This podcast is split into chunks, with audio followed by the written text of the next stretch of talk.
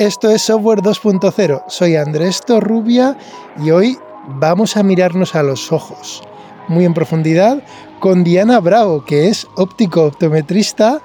Eh, ahora veréis, es óptico optometrista MBA en Digital Business, negocios digitales, con 10 años de experiencia en telemedicina y teleoftalmología. Y Diana está en Software 2.0 para hablarnos de ojos y de la inteligencia artificial aplicada a los ojos. Como sabéis, en el podcast muchísimas veces tenemos gente que, digamos, crea o diseña la inteligencia artificial, pero hoy vamos a mirar al otro lado del espejo. Voy a hacer muchos juegos de estos. Eh, vamos a mirarnos en ese reflejo del lado del uso. Y entonces Diana nos va a hablar desde el uso y el interés de la inteligencia artificial eh, en el mundo del ojo. Y voy a ser así de, así de transversal. Buenas, Diana, ¿cómo estás? Hola, buenas tardes, Andrés. Encantada. Muchísimas gracias por invitarme a tu podcast. Muy bien, estupendo. Oye, Diana, cuéntanos qué es esto de la teleoftalmología.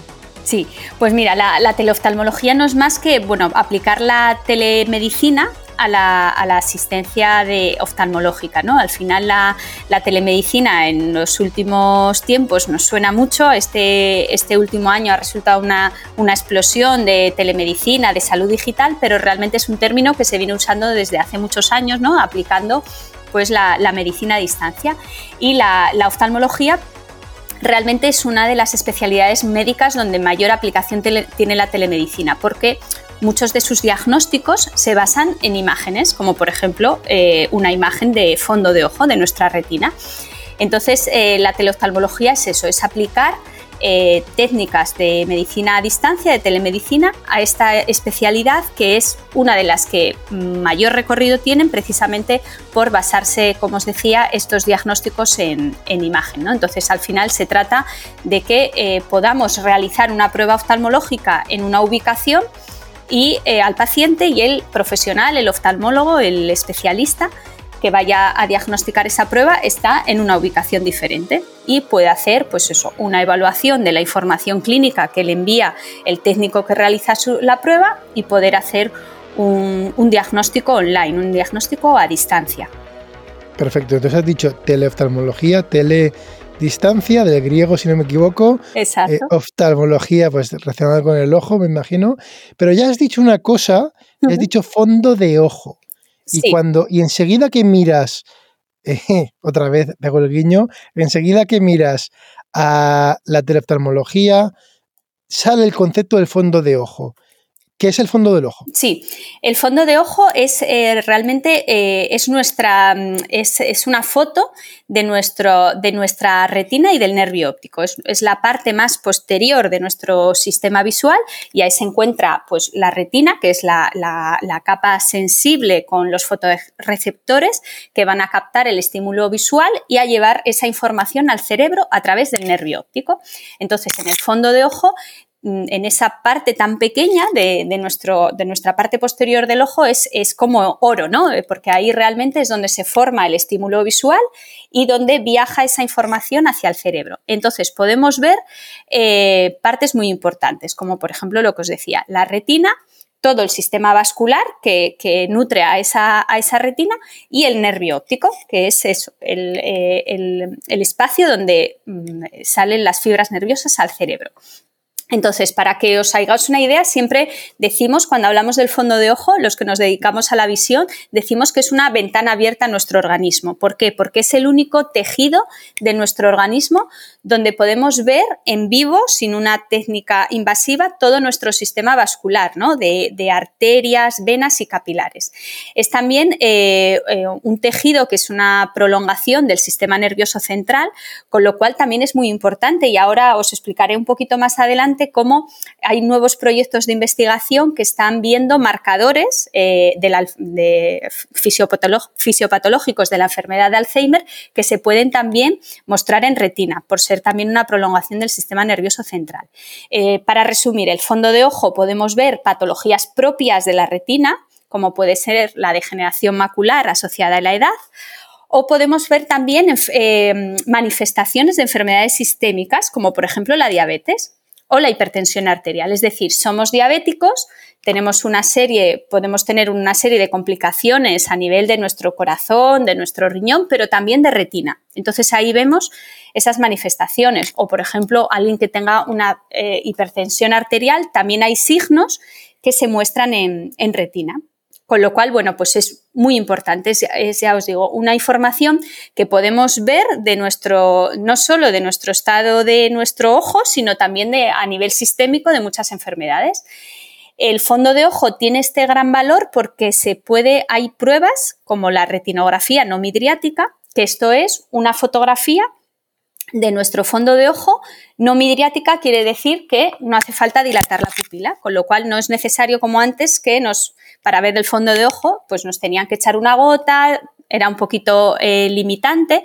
Entonces, pues eh, al final esto lo que, lo que hace eh, con la retinografía no midriática es que nos puede capturar una imagen de fondo de ojo de forma totalmente no invasiva. El valor del fondo de ojo, como os digo, para los que nos dedicamos a la visión es eh, sumamente grande y os explicaré un poco también por qué ha sido eh, tan importante en el desarrollo de la teleoftalmología y por qué también está liderando muchos de los proyectos de, inteligencia artificial en, el campo de la salud. Por daros alguna pincelada antes de entrar en, proyectos así más, más, avanzados, simplemente pues algunos de los de algún proyecto de inteligencia artificial, aplicando inteligencia artificial a imágenes de fondo de ojo a color, pues ya pueden hacer una predicción de la edad del paciente, simplemente viendo el fondo de ojo, con un rango de precisión de más o menos tres años, pueden saber el sexo de una persona con una precisión del 97%, saber si es fumador, incluso predecir eventos cardiovasculares a través del fondo de ojo. O sea, imaginaos toda la información que, tenemos en esta prueba. Entonces, como entonces has dicho que con el fondo de ojo, en teoría y en la práctica, según has comentado por los porcentajes de, de acierto, pues se pueden predecir o se pueden diagnosticar enfermedades, ¿no? Has mencionado una, a ver si la digo bien, retinopatía diabética. Exacto. Ahora, ahora, nos contarás qué es. Esto es típicamente, a ver, yo tenía antes un perro, ¿no? Y, siempre había que, siempre se decía, o al menos yo me quedé con eso, que no se le podía dar dulce porque se quedaban ciegos los perros. Exacto.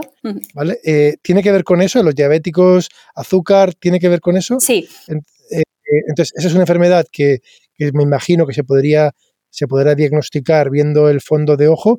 Una pregunta muy, muy, muy, muy básica. Has dicho que existe una técnica que permite ver el fondo de ojo sin dilatar la pupila. Eh, ¿qué, supone? Y has dicho que es una técnica no invasiva. No, invasiva. Para ver el fondo de ojo, ¿cómo de, o sea, yo voy a un sitio y me hacen una foto como si me graduaran la vista, o sea, ¿cuánto, qué tiempo supone, cuál es el procedimiento para que como paciente, pum, te lo capten? Pues tú como paciente, si, el, si la, imagínate, vas a una, a una óptica o una clínica o un hospital que tengan esta prueba de la retinografía midriática, es una, es una prueba igualmente sencilla que, es cuando te gradúan la vista y te ponen delante de un, de un aparatito que te, que te, toma la graduación. Pues esto igual, ¿eh? Tiene, no hace falta dilatar la pupila y simplemente pues te ponen en un aparato y en, una cosa, pues en un plazo de tiempo de un minuto puedes, puedes haber realizado tu, foto de fondo de ojo de ambos ojos. Si se requieren, ahí el fondo de ojo puede fotografiarse desde diferentes ángulos pero normalmente se hace una foto central, es la, es la que se suele hacer por defecto, y en un plazo de un minuto ya puedes tener realizada esa prueba del fondo de ojo y ver tu fondo de ojo y tu, retinografía. Y, esa, y esos, los equipos, los retinógrafos no midriáticos que hay hoy en día, pues imaginaos, ¿no? Pues estos equipos también a lo largo de estos últimos años han ido sufriendo pues muchas mejoras, son cada vez equipos más digitales, donde se pueden exportar las imágenes de manera más fácil, se pueden exportar en diferentes eh, formatos, en formatos pues DICOM, por ejemplo, que sean interoperables con, todo este tema de telemedicina. Entonces, claro, ahí se ha trabajado mucho en todo cómo compartir esa imagen. Es decir, soy paciente, me hago esa imagen, eh, lo tiene la óptica o lo tiene una clínica y qué hacer con esa imagen. Y esa es la gran ventaja que supone la retinografía o la fotografía de fondo de ojo. Muy bien. Has mencionado también que con algo tan, aparentemente, ¿no? Yo lo vería y, no vería casi nada, ¿no? Vería, pues eso, has dicho sistema vascular, entiendo que son como las venitas. Las venas, exacto. Y, sí, ¿no? Y con eso se puede predecir, que a mí cuando lo vi, un artículo, me parece que fue DeepMind de hace varios años, que probaron, o sea, de hecho, que yo sepa, pues no se sabía que se podía hacer previamente, ¿no? Probaron a intentar predecir, como tenían los datos de sexo, probaron a, intentar predecir el sexo basado en, la, en el fondo de ojo, ¿no? Y efectivamente lograron eh, que, según creo, fue algo bastante inesperado. Es como si tú de repente, imagínate, ¿no? Pues con una foto de la uña del pie, pues quieres predecir qué idioma hablo, ¿no? Es un poco, he cogido un ejemplo exagerado, algo aparentemente impensable, ¿no? Y que, y, en este caso, bueno, me he ido un ejemplo imposible, pero, pero en este ejemplo parecía, de hecho al principio, ¿no? Según tengo entendido, es imposible. ¿Esto es así? ¿Realmente tú que has vivido, digamos, esta profesión desde el origen, tú, si a ti cuando estás estudiando, terminando la carrera, eh, te dicen que se puede ver el sexo con el fondo del ojo, esto ya se sabía o qué hubieras pensado? No, yo creo que esto es un poco un avance de los, de los últimos años, ¿no? Yo, por ejemplo, cuando, cuando estudiaba pues, mm, óptica, pues no me imaginaba ¿no? Que, la, que, con las imágenes de fondo de ojo se podían hacer tantas cosas. De hecho, eh, la, la, retinografía no midriática se ha como universalizado un poco en estos últimos años, porque antes eh, era el oftalmólogo el que con visión directa veía el fondo de ojo, ¿no? Entonces, al final, no tenías un patrón de imagen sobre el que, el que trabajar, ¿no? Entonces, yo creo que realmente esto se ha ido, se ha, claro, ha ido pues aplicándose tantas técnicas de imagen, inteligencia artificial, algoritmos, que se ha ido, se ha ido viendo, viendo esto. Sí que es verdad que también por eh, la raza sí que se, eh, pues eh, al final el pigmento del ojo, ¿no? Eso sí que, sí que era fácilmente casi predecible, raza caucásica, pero bueno, en estos últimos tiempos todo el desarrollo de estas técnicas de imagen, claro, ya ha dado un campo muchísimo más amplio, ¿eh? pero yo no, no, me imaginaba ¿no? Cuando, cuando estudiaba que, iba a pasar esto. Fíjate, yéndonos a un lado totalmente no científico, ¿vale? Ahora voy a, me voy al lado místico, ¿eh? Y, no quiero, pero me viene a la cabeza, ¿no? Fíjate que si se puede saber cosas factuales, ¿eh? Como, como el sexo eh, viendo el fondo del ojo, me estaba preguntando ahora mismo, no sé, cuando te leen la mano, ¿vale? ¿Qué, se podría leer? Evidentemente no el futuro, ¿no? Cuando te ven la mano y te ven por la calle la mano, ¿no? Y te dicen, tendrás una vida larga, tendrás tres hijos, ¿no? Viendo los cortes de la mano, ¿no? O sea, mm, me pregunto, ¿no? Si en el fondo, ¿qué, qué, se podría realmente en la práctica bien? Y fíjate que aquí te y digo esto, ¿vale? Y me he ido un poco a un caso fíjate que he dos casos como aparentemente casi de ciencia ficción o de fantasía, pero esta, esta, esta osadía ¿no? de los científicos que se plantearon si se podía predecir el sexo con el fondo de ojo, porque realmente cuando recolectaron los datos eh, de, para hacer el dataset de fondo de ojo tenían esa información demográfica, ¿no? Y se lo pidieron al modelo y claro, al final hicieron muchos eh, estudios para, ver, para, para realmente determinar que no había habido lo que en la, jerga interna se conoce como una filtración, ¿no? En inglés dicen un, un data leak, ¿no? Que es una cosa que ocurre que a lo mejor tú tienes unos datos y, y, de una manera no intencional se te ha colado por el proceso de adquisición, por el proceso que fuera lo que sí, de anotación, lo que realmente querías predecir eh, y entonces pues bueno en realidad no has, no has hecho una predicción buena eh, el modelo que estos modelos son bastante eh, bastante ah, en inglés dicen greedy, ¿no? Que son un poco glotones, ¿vale? Se intentan ahí enseguida aprovechan la, mínima, ¿no? En este caso no, o sea, este, parece que este sistema se ha replicado, ¿no? El tema del, al menos del sexo, ¿no? que evidentemente pues tiene poco interés, ¿no? Tiene mucho más interés las otras cosas que has comentado, como poder predecir incluso accidentes eh, vasculares. Cardiovasculares, sí. Sí, en ese sentido el, eh, hay pues vamos, proyectos que ya llevan unos años con, el tema de, aquí lo que tratan de relacionar es el calibre de la arteria del, fondo de ojo con las venas. Entonces ese, ese calibre eh, está estudiado con una relación de calibre arteria-vena determinada pues, eh, pues quiere decir que esa persona, pues bueno, tiene hipertensión arterial y que puede haber un riesgo. Entonces, esto, bueno, pues también lo están uniendo pues a otros datos del paciente, ¿no? Pues a su tensión arterial, a un estudio, no sé, con un electrocardiógrafo y el poder, pues eso, sacar, extraer un dato más de, de la retina, que es ese calibre arteria-vena, que como os digo, como al final en el fondo de ojo es donde podemos ver con técnicas no invasivas estas, eh, eh, las venas y las arterias, pues es como un parámetro muy importante, no solo en el fondo de ojo, sino a nivel del contexto global de la salud del paciente, ¿no? Muy bien. Oye, Diana, yo estaba pensando una, una circunstancia que se está dando en la medicina y quizá ahora acelerada por el COVID, que también lo has comentado antes, ¿no? Que este, pues el COVID, para bien o para mal, ha acelerado muchas cosas. Evidentemente es un desastre a nivel mundial, pero yo como incluso como usuario, ¿no? De hecho, a veces ahora cuando vas tienes que ah, desplazarte a algún hospital para alguna centro de salud, yo mi percepción cuando usuario que he tenido que ir alguna vez eh, es súper eficiente porque claro, ya no te hacen esperar para nada, igual que antes estabas, como es ahora mismo, bueno, es una locura, pues creo que espero que espero que estas mejoras eh, que hemos sido, digamos, obligados ¿no? a pasar por ellas estén para quedarse.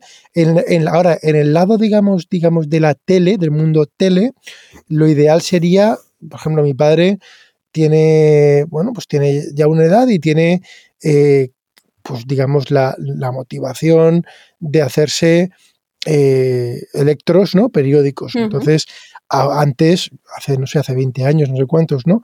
Hace varias décadas, pues un electro había que acudir al hospital, tenían que pinchar ahí y luego a los hombres, ¿no? Nos lo quitaban y eso te dolía horrible, ¿vale? Bueno, no es que fuera una prueba, no es muy invasiva, pero que era una prueba, pues bueno, me parece así como sensación más, digamos, mm, más, eh, al menos más elaborada que lo que has comentado del fondo del ojo, ¿no? Y sin embargo, hoy, pues ya incluso ciertos relojes de estos smartwatch, como quizá los de Apple, o venden kits para cualquier móvil, ¿no? Te permiten hacerte en tu casa pues un electro que a lo mejor no es de siete canales o de los canales que sean, pero oye, para muchas cosas ya sirve. ¿no? Para un screening eh, sirve para un screen quizás sirva, ¿no? Que claro, y el tema es que lo llevas puesto, entonces esto igual pues te puede avisar, ¿no? A lo mejor para un accidente tan serio. Una pregunta un poco de ciencia ficción, pero de ciencia ficción eh, eh, que la pregunta es ¿a cuántos años estamos? Y, y, no creo que la respuesta sea es imposible, a que tengamos o bien en casa o bien incluidos en tus gafas como una camarita o algo. O sea, como eh, hace, imagínate, hace 500 años un termómetro no lo podías tener en tu casa, ¿vale? Porque igual ni existía. Es como los relojes, ¿no? Hoy en día en todas las casas hay termómetros, ¿no? Para medir la temperatura corporal. Hoy en día ya estamos casi cerca de tener los, para hacerte el electro. En muchas casas pues puedes comprarte, que no vale muy caro, un pulso oxímetro para ver saturación. O sea, cada vez, digamos, las herramientas de medida las tenemos ya en las casas, ¿no? Prácticamente. Esta, esta, mm, hoy en día, pues todavía no, entiendo que el fondo de ojo, eh, pero ¿cómo de, lejos, ¿cómo de lejos estamos para que se abarate y sea planteable tener en tu casa un medidor de, o sea, un captador de fondo de ojo? Pues mira, quizá de fondo de ojo lo veo un poco más lejos. La tecnología existe y de hecho, bueno, pues hay iniciativas que ya con un smartphone ya hay una, serie de cámaras ¿no? especiales que se adaptan al smartphone y pueden hacerte la, prueba de fondo de ojo dentro con unas características no tan logradas como una, una, foto con un retinógrafo, ¿no? Tienes pues no la misma nitidez o la misma resolución o no el mismo campo. Eh, creo que no va a ser a tan corto plazo porque además la prueba del fondo de ojo tienes que tener la, eh, la, persona que lo realiza tiene que tener una cierta destreza, ¿no? Para, eh, pues al final nuestra pupila, aunque no haga falta dilatar, que os he dicho esto de no hace falta echar un colirio, esto no, a veces, a veces pues personas mayores que tienen pupilas pequeñas sí que hace falta acabar echando un colirio, entonces por eso tiene que haber como un, alguien detrás también, ¿no? Esa persona que realice la prueba, que esté preparada para ello. Con lo cual, no lo veo tan sencillo como lo podamos tener, pero sí en otras partes de la telemedicina, como por ejemplo la dermatología, ¿no? que es otra de las cosas que me he dedicado en estos últimos tiempos, eso ya, ya está, ya, ya, ya es así. La dermatología Perdonar si me salgo un poco de contexto, pero la dermatología pasa un poco igual que con oftalmología. La imagen eh, se hacen muchísimos diagnósticos a través de la imagen, ¿no? Y cada vez más. Entonces, en dermatología, pues en lugar del fondo de ojo, te miran, por ejemplo, un lunar, ¿no? Un lunar que tú puedas verte en tu casa y decir, bueno, pues eh, puede, mm, me llama la atención porque ha, ha, cambiado de tamaño, ha cambiado de forma y sabemos que un, diagnóstico precoz, por ejemplo, de un melanoma es muy, muy importante y, eso eh, pone en relieve incluso la supervivencia del paciente. Entonces, en dermatología utilizan unos dermatoscopios que antes eran eh, analógicos. Han empezado, pues claro, eh, a ser eh, digitales, con lo cual se facilita el que esa imagen viaje del, paciente al dermatólogo online y es ahí donde empieza la teledermatología. Y sí que es verdad que hay empresas y hay ya mm, dispositivos en el mercado que hay dermatoscopios para utilizar con tu móvil y que no son especialmente costosos. Te hablo, por ejemplo, eh, a lo mejor no lo hay todavía en España el que es eh, para casa, pero en Estados Unidos te puede costar pues alrededor de 70, 80 dólares pones ese dispositivo en tu, en tu móvil y ya tienes un dermatoscopio digital que siguiendo unas pautas de la aplicación que te descargas con el dermatoscopio, pues te dice, oye, pues cáptate la imagen con más, menos luz, eh, apoyando el dermatoscopio sobre tu piel y ahí ya viaja una imagen que te diagnostican online y lo has hecho en tu casa a través de una aplicación y con un dispositivo además pensado para ello y que te asegura una buena calidad. Entonces, en fondo de ojo no lo veo tan cerca como, por ejemplo, la dermatología o la cardiología, que como os comentaste tú, es una realidad. El, que podamos disponer de dispositivos, pero bueno, eh, sí, que, sí que puede haber un campo ahí de recorrido o a lo mejor otros dispositivos pues, eh, que puedan ayudarte a monitorizar, aunque no sea el fondo de ojo, pero pueden trasladarlo a pruebas, eh, por ejemplo, en la degeneración macular asociada a la edad, lo que les pasa, pasa a estos pacientes es que eh, pierden la visión central.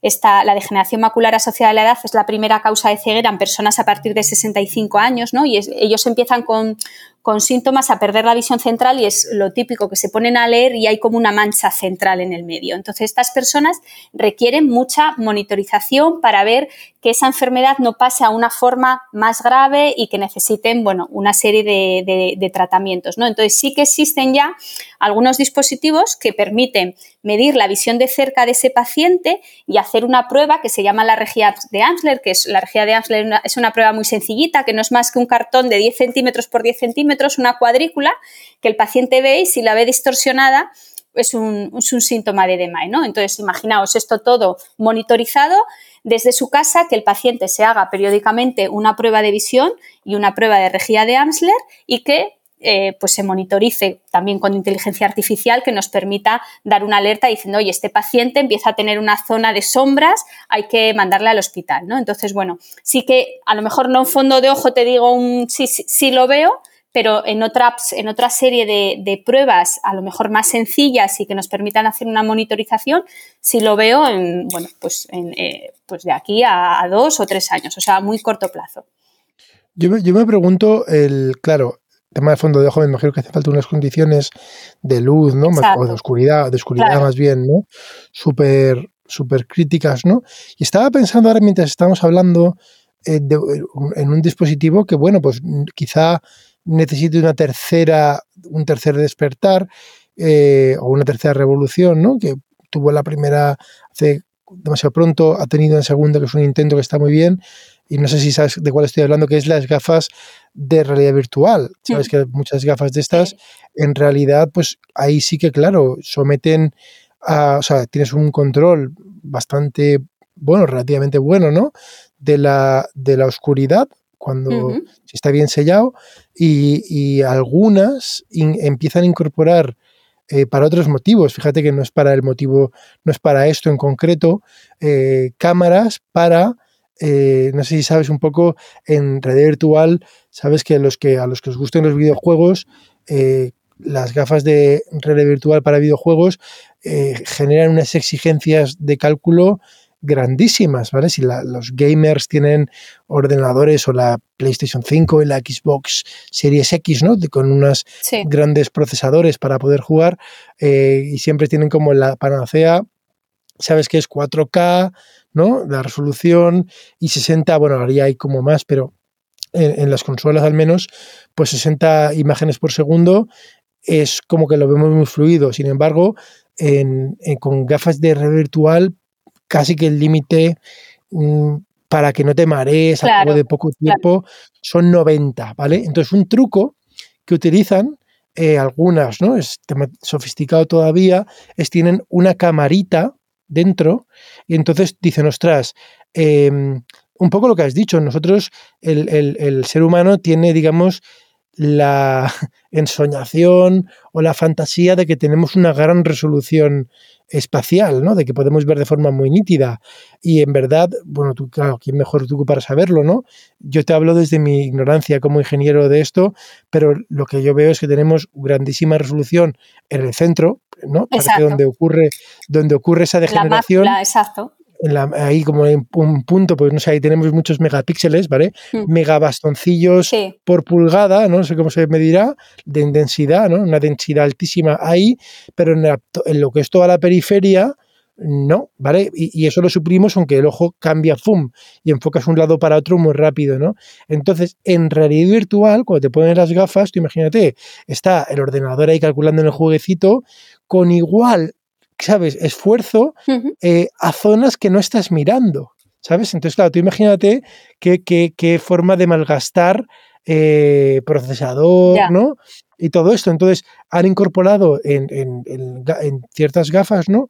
Eh, como una cámara y dijeron, no, mira, céntrate en, la parte donde estás mirando, en tener ahí pues 4K, digamos, reales, ¿no? Y en el resto, con que dibujes menos polígonos, claro. si total, ni lo ves, ¿no? Entonces yo me pregunto, tú fíjate que a lo mejor... Eh, este, este, tipo de reaprovechar a lo mejor, que me intento saber, ¿no? Si a lo mejor en el mundo este de telemedicina, pues alguien espabilado eh, se da cuenta de que puede reaprovechar un dispositivo hecho para consumidor final que han abaratado por economía de escala, hmm. sabes que a lo mejor nunca venderías eh, como empresa de medicina para un tema tan específico que fondo de ojo tal, y luego pues puedes vender, no sé, las Oculus versión N, las gafas de Facebook, eh, pues a lo mejor puedes hacer una, una app que mide el fondo de ojo con las Oculus, ¿no? ¿Quién sabe? Eh? No sabía. No sé yo si estamos ahí todavía. Sí, en realidad virtual sí que hay algún, alguna iniciativa ya eh, con, vamos, en mercado eh, para el entrenamiento, por ejemplo, de, la visión del ojo vago en niños de la ambliopía.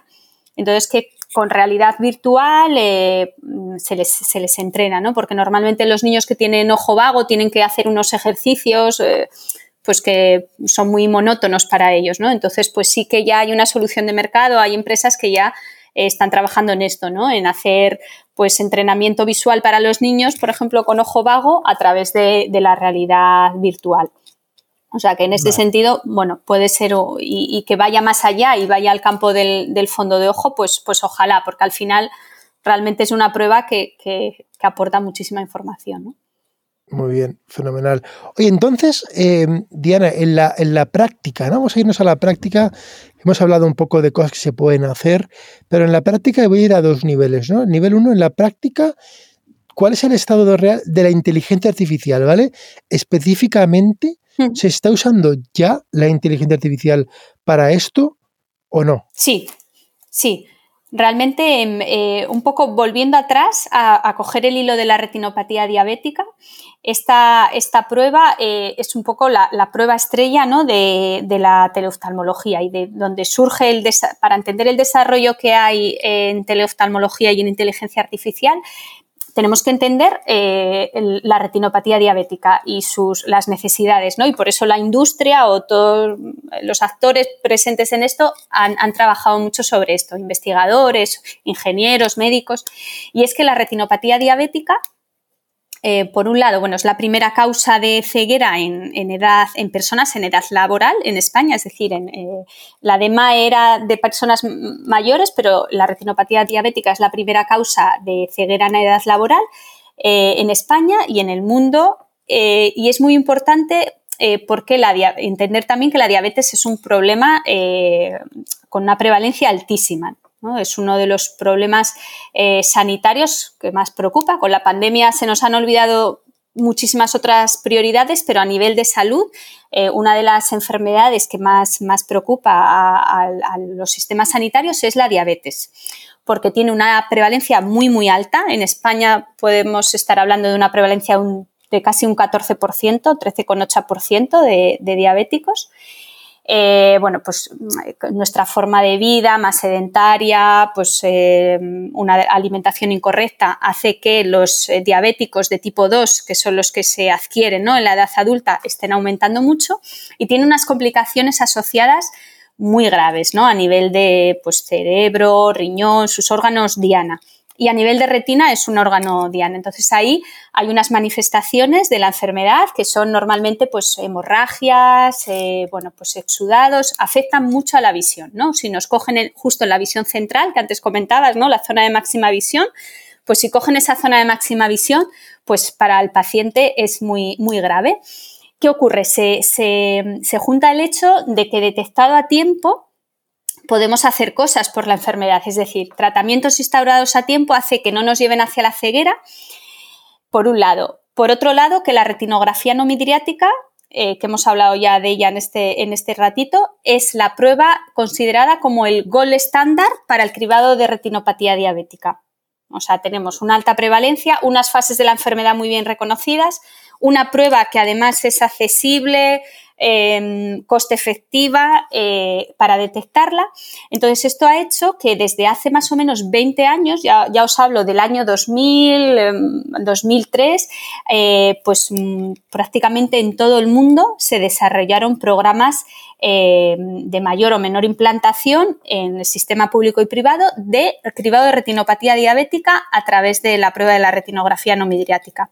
Eso, eh, pues por nombraros algún, algún ejemplo, pues la Joslin Vision Network, que es, un centro de la Universidad de Harvard que estudia eh, pues las complicaciones de la diabetes, ya en el año 2003 puso eh, esta, esta, red de estudio de retinografías no midriáticas a distancia, pues la puso, la puso en marcha.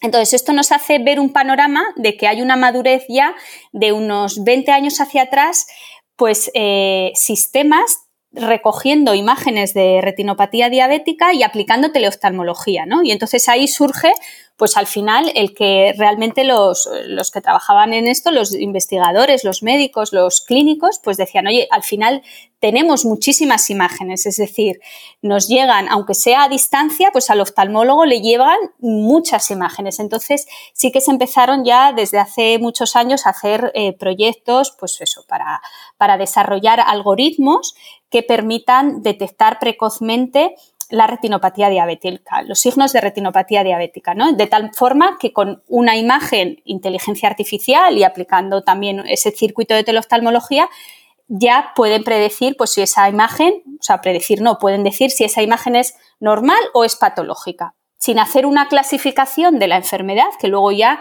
eso te lo, vas al, al, oftalmólogo, ¿no? En presencial para completar la batería de pruebas, pero ese sistema ya, ese algoritmo permite hacer un cribado de normal eh, o no normal. Entonces, estos, estos programas, eh, ya te digo, con mayor o menor implantación, incluso en España, en España desde el año 2004-2005 es raro la comunidad autónoma que no haya tenido su programa piloto de teleoftalmología, con mayor o menor recorrido.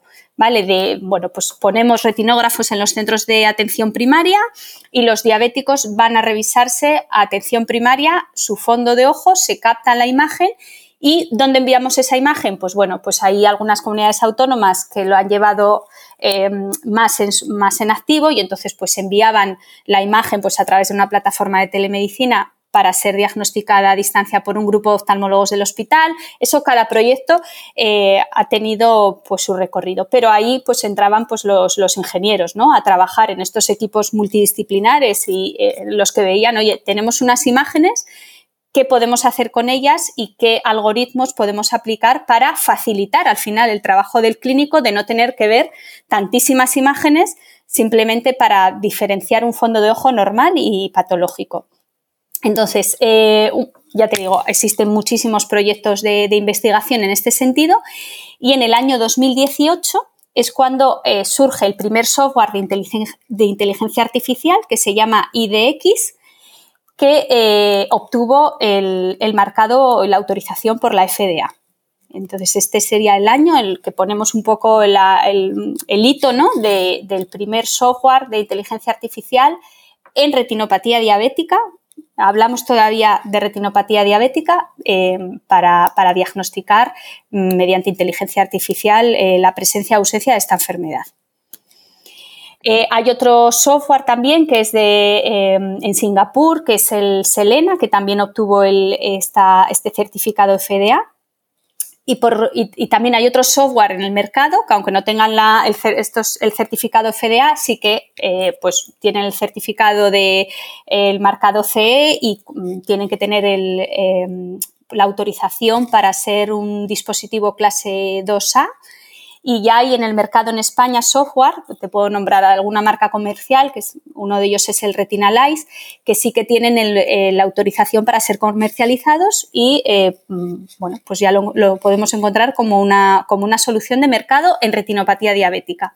En estos momentos lo que es la retinopatía diabética es como que la investigación ahí ya está bastante clara de que tienen una sensibilidad muy alta la prueba, una especificidad muy buena y entonces ahora lo que se está trabajando es en las otras enfermedades, ¿no? Porque al final, cuando te vas a revisar la retina, pues si eres diabético, ese software es válido para ti, pero si tú no eres una persona eh, diabética, pues hay otras enfermedades que, podemos ver, ¿no? Entonces, ahora, sobre todo, donde van los esfuerzos de, investigación de inteligencia artificial es abarcar más, más pruebas, ¿no? o sea, más patologías que podamos ver con inteligencia artificial en fondo de ojo, como puede ser la, la de MAE, que ya hemos hablado de ella, y también el glaucoma que el glaucoma, bueno, no sé si te sonará, es una enfermedad que lo que hace es que aumenta mucho la presión dentro del ojo y eso pues eh, hay muchas, eh, hay algunos parámetros que, influyen, pero fundamentalmente uno de los que más estudias es el, en el fondo de ojo el nervio óptico. Entonces, cómo está dispuesta el circulito ¿no? del nervio óptico ahí en el fondo de ojo. Entonces, también hay eh, eh, programas de inteligencia artificial que están estudiando esta relación del nervio óptico en el glaucoma. Con lo cual, bueno, son avances que se van dando eh, fundamentalmente en estas enfermedades de, retina, ¿no? Vale, y has mencionado antes, o, no sé si lo has mencionado o yo me lo he imaginado, ¿puede ser que ya has dicho Alzheimer? Sí, Sí, en el Alzheimer. ¿Dónde estamos ahí con el Alzheimer? Sí, con el Alzheimer esto es, mm, eh, hay unos cuantos proyectos de, investigación en este sentido.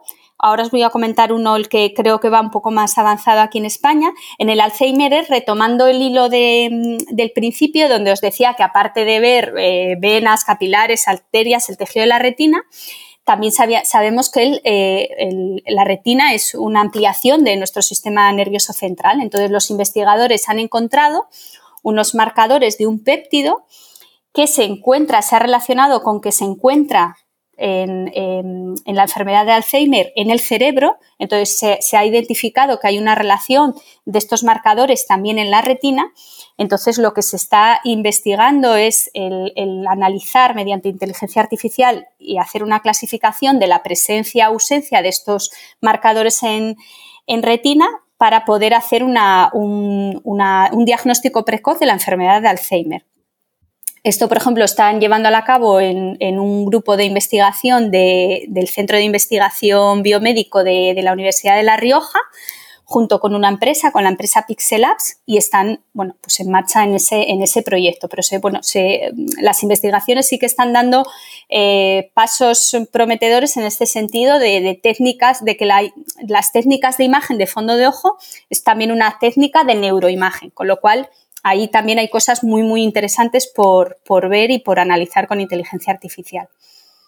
Muy bien, oye, voy a hacer una, voy a salirme del carril un momento, ¿no? Y hablar de, cuando hablamos de, este, bueno, has dicho glaucoma, ¿no? Hay muchas enfermedades del ojo, hay un gran matemático, ¿no? De todos los tiempos, que, al menos que yo conozca es el, el, matemático quizá más famoso que tuvo problemas de visión, ¿no? Igual que igual que Beethoven, pues de alguna manera es célebre por sus composiciones, pero quizá es casi irónico, ¿no? Que, según se cuenta, pues fue sordo, ¿no? En las últimas fases de su vida hay un matemático eh, no, sé no sé si tú me sabrás decir quién, eh, que fue ciego durante una temporada, veía solo con un ojo, y, pero al final durante sus últimos 15 años estuvo totalmente ciego. Él decía que veía con su ojo matemático, pero en la práctica tenía que dictar a todo el mundo lo que pensaba y se le ocurría. ¿Sabes de quién te hablo? Pues no sé, ¿de quién me hablas? Andrés? El, eh, Euler, el, número E, ¿vale? el, que, el que tiene la ecuación, para muchos, ¿no? La ecuación pues más eh, bonita o, más elegante que existe, ¿no? Que es, eh, claro, fíjate esta ecuación, ¿no? Porque reúne como los números, ¿no? E elevado a i en un imaginario por pi, ¿vale? Más 1 igual a 0, ¿no? O sea, eso es, ahí está, ¿qué hay en esa ecuación?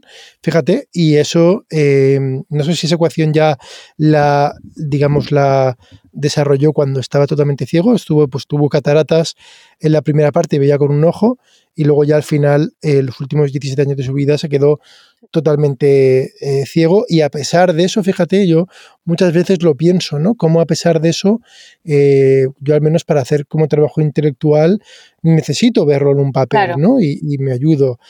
Siempre me planteo, ¿no? Cómo, o sea, a veces em, pues fíjate, eso parece que no le impidió, ¿no? Pues tendría una capacidad de, ¿no? de visualización abstracta increíble, claro.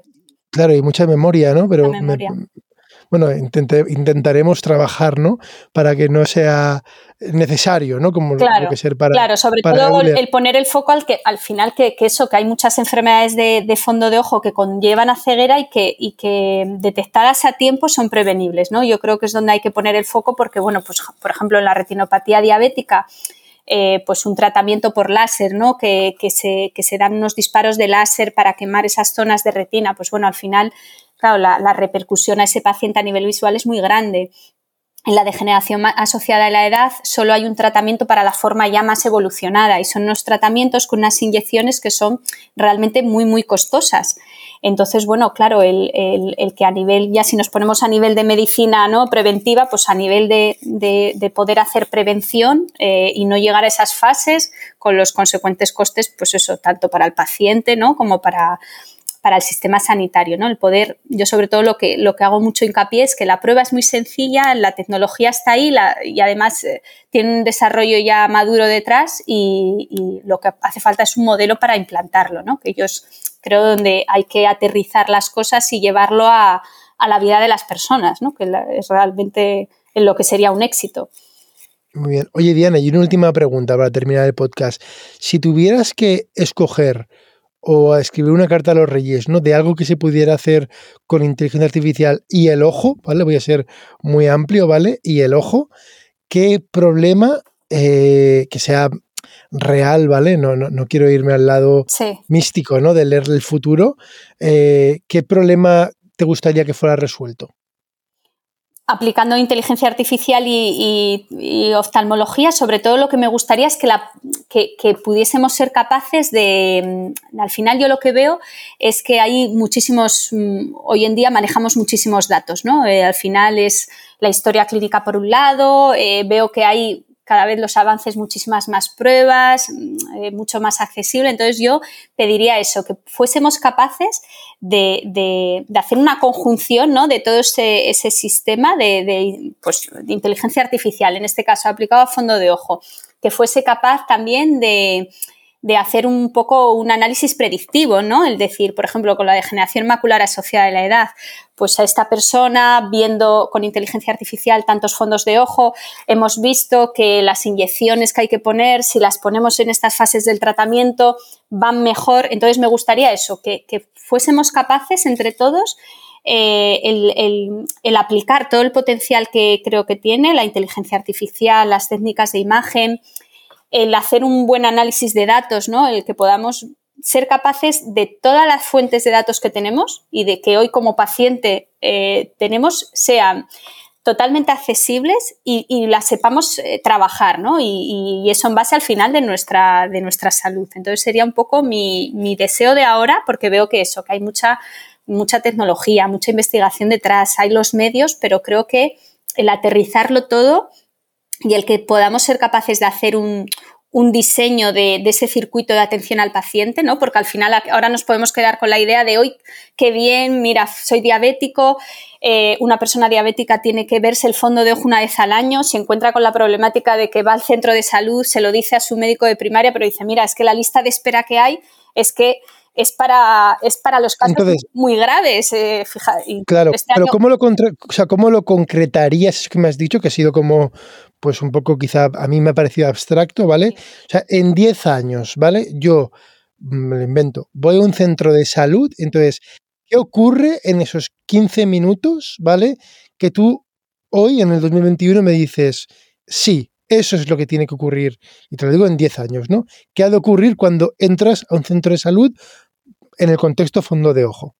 Pues, a ver, es una pregunta difícil, ¿eh? O sea, no, tiene una, contestación muy rápida. Si me enrollo mucho, me cortas, pero, pero sobre todo debería haber, eh, al final, eh, el sistema sanitario, para poner esto en marcha, claro, tiene que haber una inversión inicial. Es decir, un retinógrafo Mm, bueno, puede suponer una inversión para que te hagas una idea de unos 10.000 euros, ¿no? Entonces, claro. Sí, pero el niño cuando pide la carta a los reyes no se preocupa, cuánto cuesta los regalos, ¿vale? Yo quiero que tú me digas lo que tú pides, ¿vale? Pues claro, yo pediría, pues eso, una accesibilidad a la prueba, es decir, que, que, existiese, claro, tiene que existir el equipamiento, tiene que haber el personal formado, ¿no? Para hacer la prueba el tiempo dentro de la agenda de ese centro de salud, que realmente se, haya un tiempo dedicado para, ver, por ejemplo, el fondo de ojo a las personas diabéticas. Tiene que haber una interoperabilidad de sistemas para que ese retinógrafo pues, esté englobado, por ejemplo, dentro de la historia clínica electrónica digital, ¿no? Y que, y que tú puedas hacerte la prueba y, esa prueba quede diagnosticada, quede revisada en tu, en tu historial médico y accesible a todos los profesionales. ¿no? Esa sería mi carta de los reyes. Y que además esto podamos aplicar inteligencia artificial para hacer este sistema más abordable, porque al final lo que decíamos antes, si se trata de que saturemos atención primaria con los fondos de ojo de todos los diabéticos, pues claro, esto supondría un trabajo enorme para atención primaria o un trabajo enorme para los médicos, los oftalmólogos del, hospital que tienen que ver a distancia luego estas imágenes. Entonces, ¿qué habría que hacer? Pues mi carta de los Reyes Magos sería que, se pusieran en marcha estos sistemas, pero aplicando inteligencia artificial, sobre todo con la idea de eso, de, de hacerlos pues más abordables y de no saturar ni la ni atención primaria ni tampoco especializada, ¿no? Porque muchas veces hablamos de la telemedicina pues para aplicarla en atención primaria, que es ahí donde van los pacientes, pero bueno, también corremos el riesgo de saturar mucho la atención primaria, ¿no? Entonces, mi deseo sería eso, el tener la prueba allí, que fuéramos al centro de salud, nos hiciéramos la retinografía, existiese una integración eficaz de un sistema de inteligencia artificial probado, validado, que dijésemos todo está ok qué tendría que, haber para, que en ese circuito, pues bueno, al final al paciente eh, pues se siente, se haga la prueba y minutos después le atienda a su médico de cabecera y le diga, pues su fondo de ojo está normal este año, le voy a pedir eh, una analítica de control mm, por si la necesita y, bueno, pues ya tenemos esa prueba y haríamos una, una gestión muchísimo más, más eficaz, ¿no? Vale, o sea que si, yo lo entiendo bien, lo voy a intentar poner en palabras muy sencillas, que tú vas ahora mismo a cualquier sitio y hay unas, hay unas máquinas que incluso tenemos en casa, ¿no? Como una báscula, incluso una máquina que te mide la presión mm, sanguínea, ¿no? Que todo el mundo pues la puede, mm, es muy accesible, ¿no? Y todo el mundo la puede incluso interpretar, ¿no? Una tensión de 12-20 es altísima, tienes un problema, pero todo el mundo sabe que es muy grave y es fácil de leer, ¿no? Hoy en día, según entiendo, eh, la prueba es más o menos fácil, es más difícil que pesarse, pero bueno, lo que es hacerse la prueba no es costoso, es más costoso interpretarla. a lo mejor ahí la inteligencia artificial pues podría facilitar hacer un cribado muy masivo. ¿Vale? Para, para, a diferencia de otras pruebas, que sí que lo que es la prueba, imagínate cuando te meten para hacerte una resonancia, ¿no? Eso dura muchísimo, o sea, la prueba es muy, muy costosa en tiempo, ¿no? Por ejemplo, y la máquina es muy costosa. Entonces aquí sería eh, agilizar eh, las pruebas, ¿no? Y, tiene que estar bien probado. Pues me parece una aplicación realmente muy fácil de explicar, muy fácil de entender, con muy buenas, eh, vamos, muy buenas, digamos, repercusiones, iba a decir retorno de inversión, ¿no? Por parte del Estado, por parte del sistema público, ¿no? Sí. Porque es preventivo, como tú dices, ¿no? Es preventivo y a, bajo coste. Entonces, me parece súper buena, un buen caso de uso, ¿no? Esto en las ópticas a nivel privado, por ejemplo, sí que existen hoy en día, eh, pues ópticas que ya tienes este sistema, ¿vale? Del retinógrafo, bien sea conectados con una plataforma de telemedicina, de teleoftalmología, donde el oftalmólogo dé un diagnóstico, o con ese primer paso de este software de inteligencia artificial que bueno, pues eh, les hace, sale como un semáforo, ¿no? Les sale verde si ese fondo de ojo no tiene retinopatía diabética, naranja si hay algún signo sospechoso o debe acudir a una revisión en los próximos meses, o rojo y quiere decir que sí, que, hay, que aparecen unos signos de, retinopatía diabética y es cuando debes hacer una derivación eficaz de decir, oye, eh, necesitas acudir a tu oftalmólogo o a tu médico de atención primaria que te gestione una cita. Entonces, eso ya es una realidad hoy en, España eh, y en el mundo también, pero bueno, necesitamos al final madurarlo. Y yo lo que digo es que al final este año de, pandemia, pues al final es el catalizador, ¿no? Para todo lo que es telemedicina. Tú lo has dicho antes, pues oye, el centro de salud, ojalá que se quede esta dinámica de que no vayamos todos y que hay muchas cosas que se pueden solucionar sin ir todos al centro de salud desde, bueno, pues eh, todo lo, como no la receta electrónica, pero por ejemplo, un cribado de sintomatología, ¿no? O, temas de dermatología. La dermatología tiene un potencial enorme y evita muchísimas, muchísimas visitas presenciales. Entonces yo creo que eh, si algo bueno nos tenemos que quedar con este año en medicina es los avances que hay y sobre todo yo diría también la adopción por parte de, de los pacientes y de los profesionales, ¿no? Porque antes tú hablabas de telemedicina y te sonaba un poco extraño, ¿no? ahora, a, lo largo de este año, pues bueno, pues con toda esta explosión de, plataformas, de apps, pues cada vez nos, y en teletrabajo, trasladamos nuestra vida a otra perspectiva diferente, ¿no? Entonces tampoco te va a resultar tan raro que vayas a hacerte el fondo de ojo y que no haya, no tengas al, al médico detrás, sino que, bueno, haya un sistema que haga un, un primer cribado, ¿no? Y siempre sabiendo que no es un diagnóstico final, sino que es una prueba de cribado eh, enfocada para, para diagnosticar precozmente, ¿no? Entonces yo creo que este año lo que nos ha dado positivo es este salto tremendo y que la teleoftalmología yo creo que ahí es donde va a decir, oye, ya tengo el tiempo de madurez detrás, ahora pues voy a una solución a terreno, a mercado. Estupendo, Diana. Pues Fenomenal. Pues muchísimas gracias, Diana, por darnos, eh, arrojar luz, ¿vale? Nunca mejor dicho. arrojar luz al fondo de ojo y a la inteligencia artificial en, en este campo y en la telemedicina.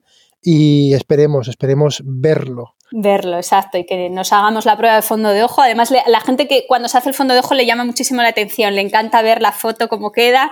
Es realmente una, parte de, nuestro cuerpo pues apasionante, ¿no? Yo creo. Bueno, técnicamente es una mirada del cerebro, ¿no? Porque pertenece, ahí hay técnicamente, ¿no? Es, es, parte del cerebro, ¿no? El nervio óptico. Sí, sí, exacto. Esa frase también es muy adecuada. Y al final, pues eso, vemos el potencial que tiene y vemos que, la inteligencia artificial ahí, yo creo que, que ya te digo, mm, yo creo que junto dermatología ahora son las que están más en, y radiología también, que hay también estudios e investigaciones y, cosas interesantes, pero creo que son las que más, más fuerte van a, ir en el campo de la inteligencia artificial y me imagino que liderando un poco eh, cosas que no hemos tocado, pero bueno, que, vendrán ¿no? Eh, ahora, pues todo el tema de las consideraciones más legales, los marcos normativos, todas esas cosas de, bueno, pues yo luego el, ver las limitaciones que puede tener también, ¿no? Entonces, bueno, me imagino que, ese será también un terreno interesante que ir fijándonos en. Claro, yo, yo, ahí, yo ahí solo tengo un comentario y, quería decirlo, lo quiero decirlo siempre, ¿no? Se, especialmente quizás en Europa se habla, hay, una, hay un mantra, bueno, hay varios mantras, pero hay un mantra que es el mantra de la explicabilidad, ¿no? La mm. explicabilidad. Y claro, puesto así, es como, claro que, claro que quiero explicabilidad, pero en, en, fíjate, la ingeniería, las ingenierías, yo soy ingeniero, la ingeniería, algo que aprendes, en mi caso no, fue, no fue explícito, ¿no? Que el primer día de clase nos dijeran que, mirar, vuestro trabajo va a consistir en elegir compromisos. Para un ingeniero suele lidiar con compromisos. Tienes que elegir, o sea, oye, ¿qué quieres? ¿Algo barato? bueno, yo qué sé, ¿sabes? Y rápido, ¿no? Al final, casi siempre hay que elegir cosas y no es binario, no es que sea lento y caro, ¿sabes? O, sea, o al revés, siempre hay grises, ¿no? Pero, pero sí que hay, ¿no? Y, en, el mundo de la inteligencia artificial digo que es un tema del mantra y fíjate, y en medicina no lo es, ¿no? Y hay cosas como, por ejemplo, en medicina, tengo, yo lo he dicho alguna vez en este podcast, hay una cosa que es em, la gente le gusta decir, no, eh, los sistemas de inteligencia artificial tienen que ser explicables y explicar hasta siempre sus decisiones. Y yo digo, bueno, si, utilizáramos ese rasero, fíjate, yo no quiero decir que no lo sean, ¿eh? pero quiero decir, si le pusiéramos el mantra de la explicabilidad a temas médicos, no usaríamos la anestesia, porque ahora mismo no sabemos explicar por qué funciona. Fíjate, ¿eh? entonces, simplemente lo quiero decir, no es que quiera decir que los sistemas no sean explicables, pero sí que quiero decir que mm, es un poco pretencioso eh, eh, obligar a, sin mirar de la balanza de beneficio-riesgo, sin mirar esa balanza, obligar a que sean 100% explicables. Es lo que quiero decir, ¿eh? porque oye, eh, va a haber casos en que a lo mejor eh, sí, no asumimos. Entonces, claro que siguen existiendo casos, en el caso concreto, por ejemplo, de la, de la anestesia, ¿no? Alguna reacción y un uno por cada millón de pacientes, pues tiene una reacción, ¿vale? Y seguimos sin comprender a escala fundamental por qué funciona. Entonces, el test de la explicabilidad en la anestesia fracasaría. ¿Vale? Fracasaría. Sin embargo, en base a, y aquí viene una parte rigurosa, ¿eh? entonces, fíjate, hay una, existe, el mundo médico tiene la suerte de que existen ensayos y estudios eh, intervencionistas, que significa que tú lo, pones dos brazos, a una gente le das una cosa al azar, sin que lo sepan, o sea, hay, hay una forma sofisticada y rigurosa de hacerlo, ¿vale? Que puedes no decir prescindir, pero puedes, digamos, eh, eh, asumir el compromiso, y ahí vuelvo a que renuncias a parte de explicabilidad si los resultados finales de una manera rigurosa los controlas, ¿no? Y quería decir esto porque me parece que has, sacado la bandera ¿no? de la regulación y demás, y a mí me, me a veces me, pues me preocupa, ¿no? El, el, aspecto de la explicabilidad como si fuera un mantra, ¿no? Y, digo, es que vamos a ver, si en medicina lo tomáramos como mantra, pues mira, no tendríamos anestesia general porque no sabemos explicarlo a nivel molecular, en esencia, el por qué eh, funciona, ¿no? Y queremos obligar como mantra, no queremos, ¿eh? pero que hay voces en los sistemas, en el mundo regulatorio, ¿vale? Que quieren obligar a ese mantra, con el cual como ingeniero, que es decir, que yo, oiga, si yo lo que quiero es resolver un problema, mm, no quiero, quiero resolver un problema, pues a lo mejor ese mantra de que me explique el sistema, el por qué, pues bueno, pregúnteselo usted a, y lo mismo a un médico eh, o a un anestesiólogo eh, por qué funciona la anestesia y te va a decir que en su experiencia, ¿no? Es posiblemente lo que te diga, que es una manera un poco, eh, la manera rigurosa de decir eso es que en base a un montón de ensayos y a pruebas rigurosas que han sido avaladas por mucha gente, se ha visto que funciona y no hay motivos para pensar de que no va a funcionar, ¿no? Cosas así. Y entonces lo mismo se puede conseguir en determinados aspectos relajando eso. Te, te digo esto porque es que me parece que, que, yo, yo, quiero creer quiero creer que no vamos a caer eh, en la trampa de ver eso como un mantra. Ojo, y repito que no estoy diciendo que es que diga que no tienen que ser explicable, pero que lo que sí que hay que hacer es un buen balance de, eh, de riesgo-beneficio. De riesgo-beneficio, exacto. Muy bien. Oye, he terminado. Yo es que no quería, no quería terminar con esto, pero es que siempre que sale el tema este, es se coge como mantra. Es una reflexión importante, ¿no? Porque yo creo que estas reflexiones ahora son las que se van a poner encima de la mesa, ¿no? Con, la explosión de, la inteligencia artificial y más en terrenos así un poco bueno, más delicados como puede ser el tema de la salud. Y yo creo que se puede ser un, tema de debate importante, o sea que, has hecho bien en, explicarlo. Sí, sí. No, y las políticas por defecto, ¿no? O sea, fíjate, se habla de que España, y lo es, es líder en, en donación de órganos, ¿y sabes el motivo por el cual es líder?